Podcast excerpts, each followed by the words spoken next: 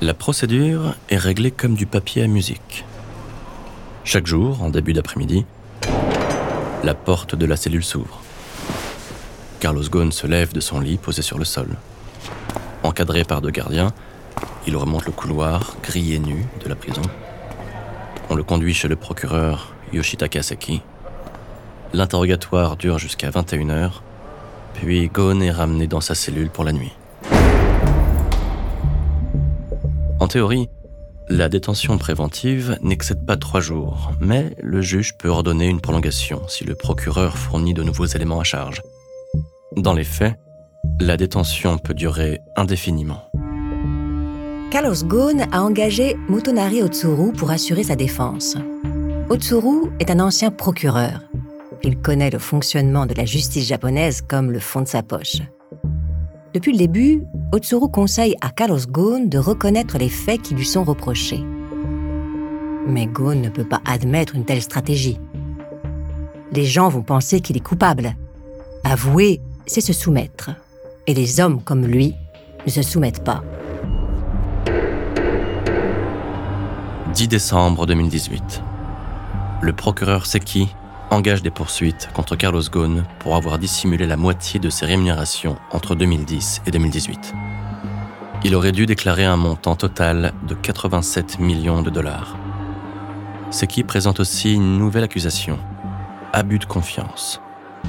Ce délit est considéré en droit japonais comme l'un des plus graves en droit des affaires. Cela concerne les transactions avec l'homme d'affaires saoudien Khaled Joufali, qui lui a prêté de l'argent en échange d'accords commerciaux avec Nissan. 25 décembre 2018. 8 heures du matin. La porte de la cellule s'ouvre. Carlos Ghosn a droit à 30 minutes d'exercice il n'a plus de montre. Lui qui enjambait les fuseaux horaires a perdu la notion du temps. Il sait seulement qu'on est le jour de Noël et qu'il est seul. «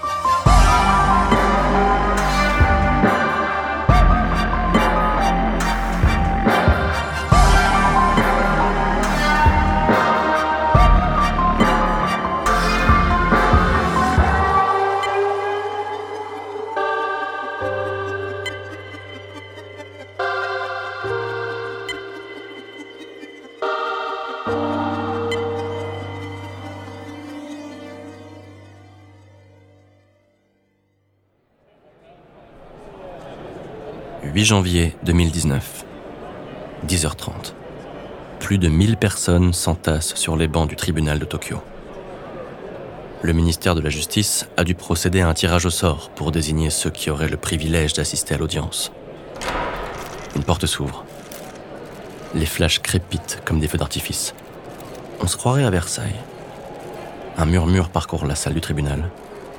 Carlos Ghosn apparaît. Il a maigri. Ses traits ont vieilli. Dans sa tunique de détenu, l'homme d'affaires écoute le juge lui dire ses droits constitutionnels. La lecture s'achève. Ghosn attend que le calme revienne. La loi japonaise l'autorise à s'exprimer publiquement lors de cette audience. Il veut qu'on entende sa vérité. Oui, Khaled Joufali lui a fourni une aide financière. Et oui, Khaled Joufali entretenait des relations commerciales avec Nissan, mais les deux choses n'ont rien à voir l'une avec l'autre. Le juge se tourne vers Ghosn. Votre demande de libération sous caution est rejetée. Paris, 10 janvier 2019. Cela fait une heure que Carole, la seconde femme de Carlos Ghosn, patiente sur une banquette. Sa jambe est prise de tressautements d'impatience. Sa visite a été signalée au secrétariat général de l'Élysée, mais personne n'est venu l'accueillir. Elle est là pour plaider la cause de son mari, dont les conditions de détention sont inhumaines. Une porte s'ouvre. Un huissier s'avance. Les talons de ses chaussures claquent sur le carrelage du grand hall. Il tend la main. Carole lui remet une lettre. La présidence sera informée de sa démarche. Fin de la visite. Le gouvernement français se préoccupe des intérêts de Renault, pas de Carlos Ghosn. 23 janvier 2019. Carlos Ghosn a rédigé sa lettre de démission. il quitte Renault. Ghosn a tourné le texte de telle manière qu'on ne puisse pas lui sucrer ses droits à la retraite et sa rémunération de résultat. Il y en a quand même pour 30 millions d'euros. Ne pouvant compter que sur lui-même, l'ancien patron change d'avocat et de stratégie. Désormais, c'est silence radio. Il ne répond plus aux questions du procureur. Dans les semaines qui suivent, ses nouveaux conseillers négocient avec le juge les conditions de sa mise en liberté sous caution. Ghosn doit se rendre chaque jour chez son avocat où il doit passer la journée de 9h à 17h. Il ne peut utiliser Internet que dans les locaux de ce dernier. Pas de smartphone. Aucun contact avec les autres prévenus. Et dépôt d'une caution de 9 millions de dollars en liquide. Le 6 mars 2019, à 16h30, après 108 jours de détention, il quitte la prison de Kosuge.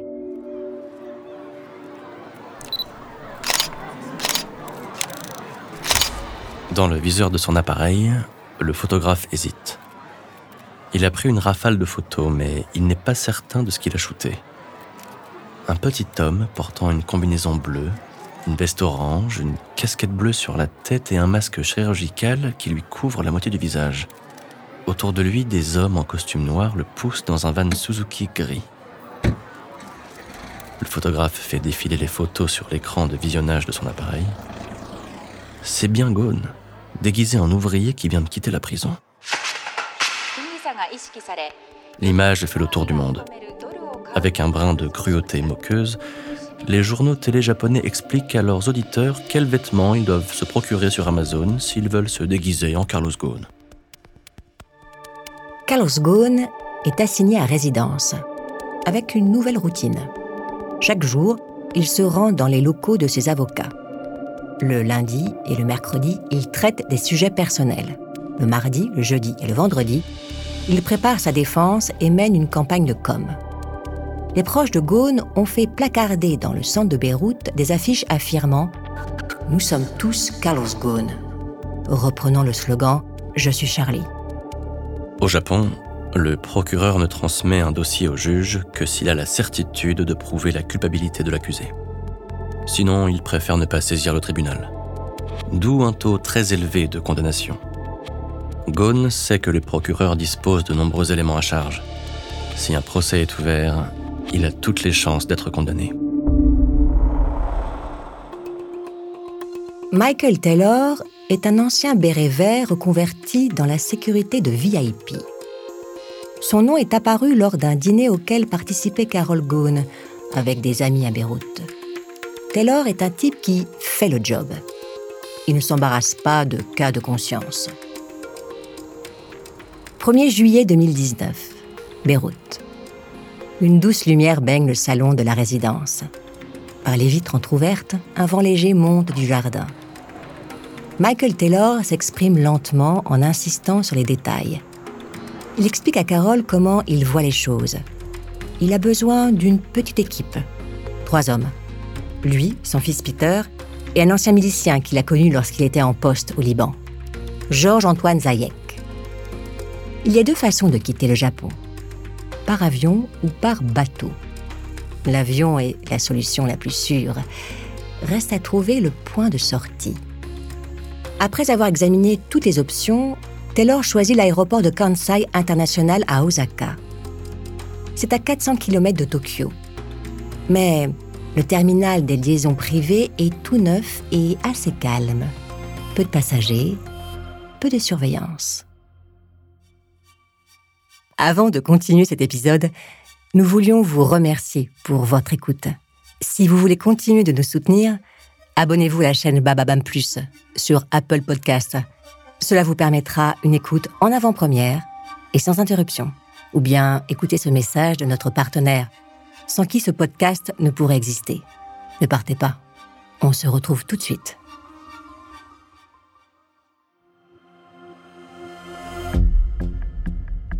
9 octobre 2019.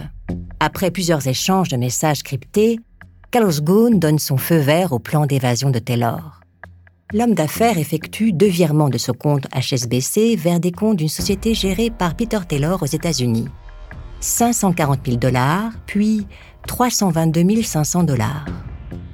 Avec cet argent, Taylor achète deux malles de la marque Pen Elcom, celle qu'utilisent les roadies dans les concerts. Taylor perce 70 trous dans le plancher de chaque malle. Gone doit pouvoir respirer et la malle ne doit pas céder sous son poids. Michael Taylor réserve deux jets auprès de la compagnie turque de charter MNG Jet. MNG Jet assure une liaison Istanbul-Osaka et ne pose pas de questions à ses clients. 28 décembre, 20h35. Michael Taylor et George Zayek décollent de l'aéroport d'Istanbul dans le premier jet privé. Le manifeste de vol prévoit une arrivée à Kansai International le 29 décembre à 10h et un retour à 23h. Cela laisse 13 heures pour réussir l'opération. En vol, Taylor et Zayek répètent l'histoire qu'ils ont inventée pour passer les contrôles de sécurité. Ils sont deux violonistes qui viennent donner un concert à Osaka. Malheureusement, ils doivent repartir le soir même car ils ont un engagement le lendemain dans un autre pays. 29 décembre, 10h10, le jet se range devant le hall des arrivées privées de l'aéroport d'Osaka.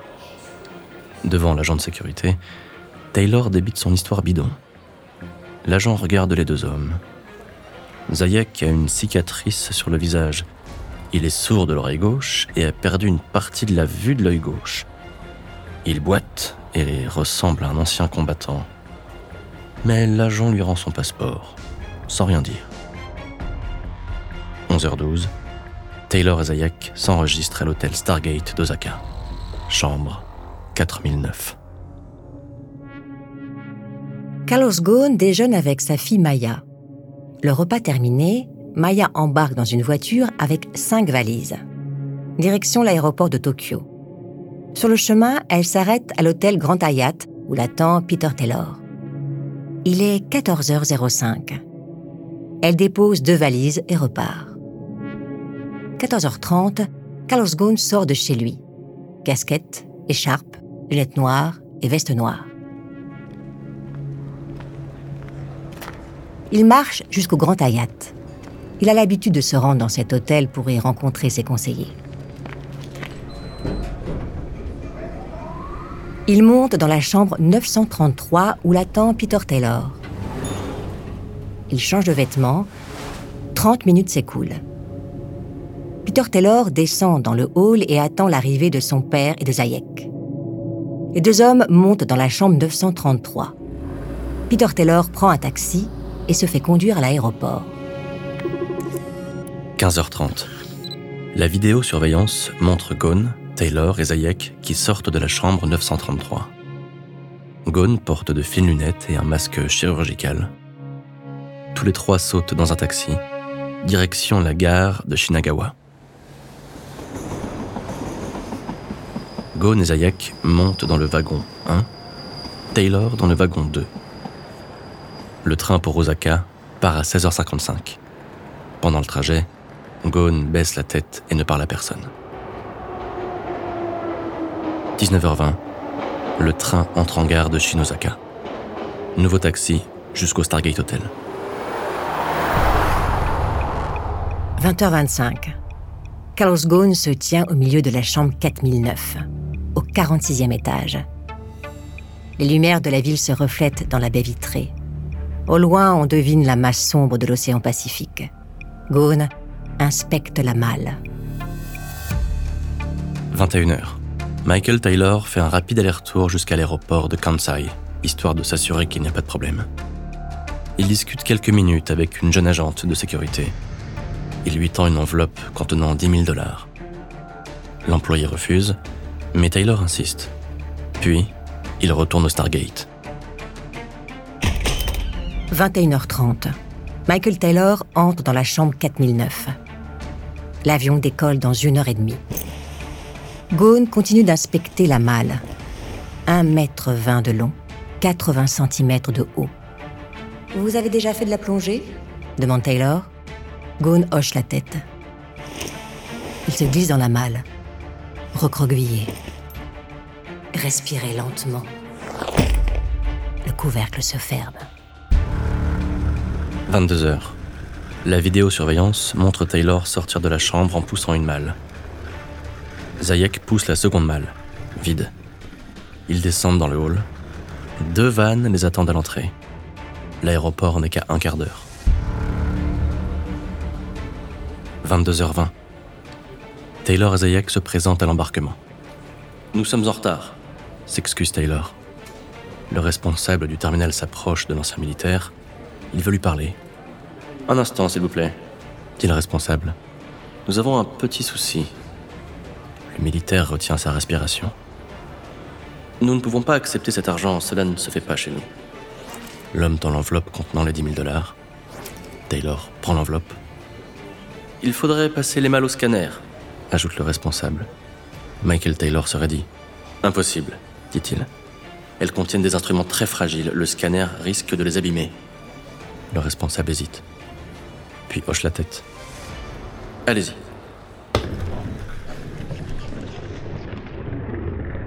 Carlos Ghosn sent le frottement des roues sur le tarmac. Des hommes parlent en japonais. L'un d'eux se met à râler tout ce qu'il peut. La première malle pèse le poids d'un âne mort. Il faut s'y mettre à quatre pour la soulever. À force de grognements et de jurons, les manutentionnaires hissent la malle sur le tapis roulant. Quand quelqu'un se met à crier Arrêtez Arrêtez il y a un espace entre le haut du tapis roulant et l'entrée de la soute. Les roues sont coincées. La malle ne bouge plus. Carlos Ghosn serre les poings. Si près du but. Tout va échouer. Il va se faire prendre et cette fois, ce sera la prison pour des années. Michael Taylor se précipite. Il grimpe dans la soute. Il hurle des ordres au manutentionnaire. Poussez, bon sang, poussez La malle bouge. Les roues sortent de l'ornière et se posent sur le plancher de la soute. Le chargement de l'avion est terminé. 23 heures. L'avion roule sur la piste d'envol. Ghosn sent les vibrations des réacteurs qui montent en puissance. Il sent la perte de contact avec le sol et le balancement de l'avion qui décolle. Taylor ouvre le couvercle. Il aide Carlos Ghosn à sortir de sa cachette. L'ancien patron est frigorifié. Taylor l'installe dans l'un des fauteuils en cuir de l'appareil. Parfum d'ambiance relaxant. Verre de champagne. Carlos Ghosn est de retour dans le monde qu'il connaît. «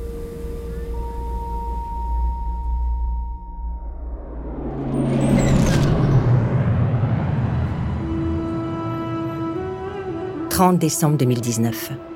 Le jet se pose à Istanbul. Ghosn change d'avion. Il monte dans un second jet privé qui le conduit à Beyrouth. Le procureur de Tokyo annonce qu'il a saisi Interpol et qu'un mandat d'arrêt a été délivré contre Carlos Ghosn. Depuis son évasion, l'ex-patron travaille à sa défense. Mais l'affaire s'est métastasée comme un cancer. La justice française est saisie du dossier sur le volet Renault. Nissan a engagé des poursuites, réclamant 90 millions de dollars de dommages. Plusieurs banques comme HSBC, ABN Amro et JP Morgan ont demandé à Carlos Ghosn de fermer ses comptes. Mais tant que l'ancien patron reste au Liban, la justice française et la justice japonaise ne peuvent pas l'atteindre.